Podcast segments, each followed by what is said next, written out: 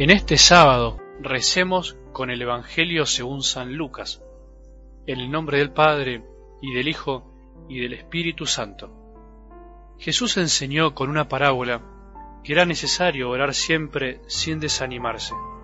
En una ciudad había un juez que no temía a Dios ni le importaban los hombres, y en la misma ciudad vivía una viuda que recurría a él diciéndole, Te ruego que me hagas justicia contra mi adversario.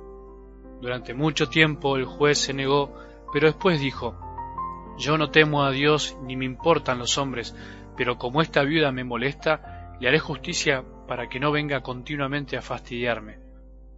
Y el Señor dijo, Oigan lo que dijo este juez injusto. Y Dios, ¿no hará justicia a sus elegidos que claman a Él día y noche, aunque los haga esperar? Les aseguro que en un abrir y cerrar de ojos les hará justicia. Pero cuando venga el Hijo del Hombre, ¿encontrará fe sobre la tierra? Palabra del Señor.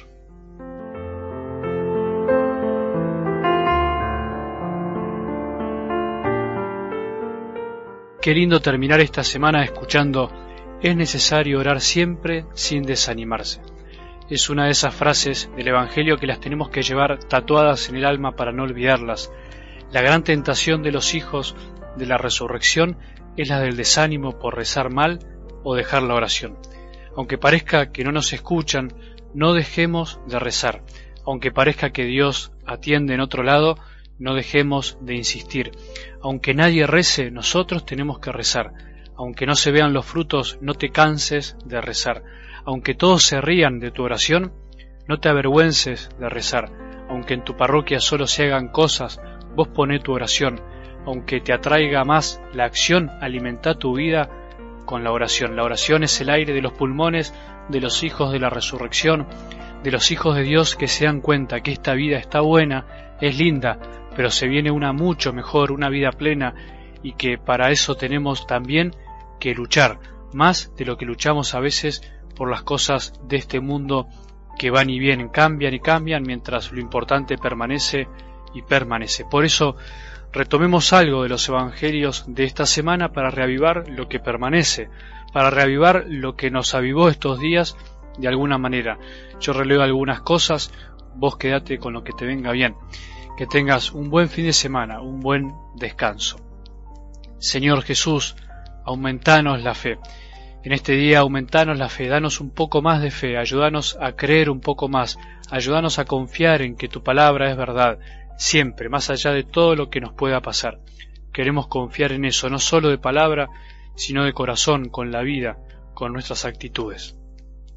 Ustedes, cuando hayan hecho todo lo que se les mande, digan, somos simples servidores, no hemos hecho más que cumplir con nuestro deber. Jesús les enseña a sus discípulos y a nosotros hoy que el amor no busca ser recompensado, el amor ama simplemente por el hecho de amar, el que ama sirviendo por sentirse servido por Jesús, nuestro patrón no debe buscar otra cosa que el amor. La recompensa por amar es el mismo amor y no el agradecimiento de nadie. Además, Jesús ya hizo todo por nosotros.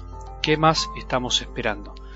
No podemos olvidar que nosotros mismos somos templo de Dios y en cada instante y en cada obra, por más insignificante que sea, estamos dando culto a Dios en espíritu y en verdad estés donde estés, estés como estés enfermo, caminando, trabajando, estaremos dando culto a Dios, dándole a Dios lo que le corresponde, o sea, nuestra propia vida, o sea, todo, que podamos hoy ser templos del Espíritu Santo, ladrillos de este gran templo que es Jesús en nuestra vida y en la vida de la Iglesia. Aquel que está atento siempre y se empieza a dar cuenta de que el reino no está allá o más allá, sino que está acá entre nosotros, por ejemplo ahora, mientras hacemos el esfuerzo por escuchar la palabra de Dios, ahora mientras estás viajando y estás rezando interiormente para ver un mundo mejor, mientras estás viendo a alguien necesitado y tenés ganas de ayudarlo, mientras vas de acá para allá, mientras entras a trabajar y tenés la oportunidad de arrancar con una sonrisa miles de maneras de hacer presente el reino de Dios. Imagina qué harías si hoy llegara el momento del fin del mundo, o dicho de modo más lindo el momento de la llegada de Jesús, no ya humilde y escondido, sino glorioso y triunfante, a reinar definitivamente. ¿Qué harías? ¿Qué haríamos? Empezamos a ver signos, empezamos a darnos cuenta que se termina todo. ¿Qué haces Salimos corriendo. ¿Para dónde? ¿Qué vas a buscar? ¿Qué buscarías que no querés perder? Y que la bendición de Dios que es Padre misericordioso, Hijo y Espíritu Santo, descienda sobre nuestros corazones y permanezca para siempre.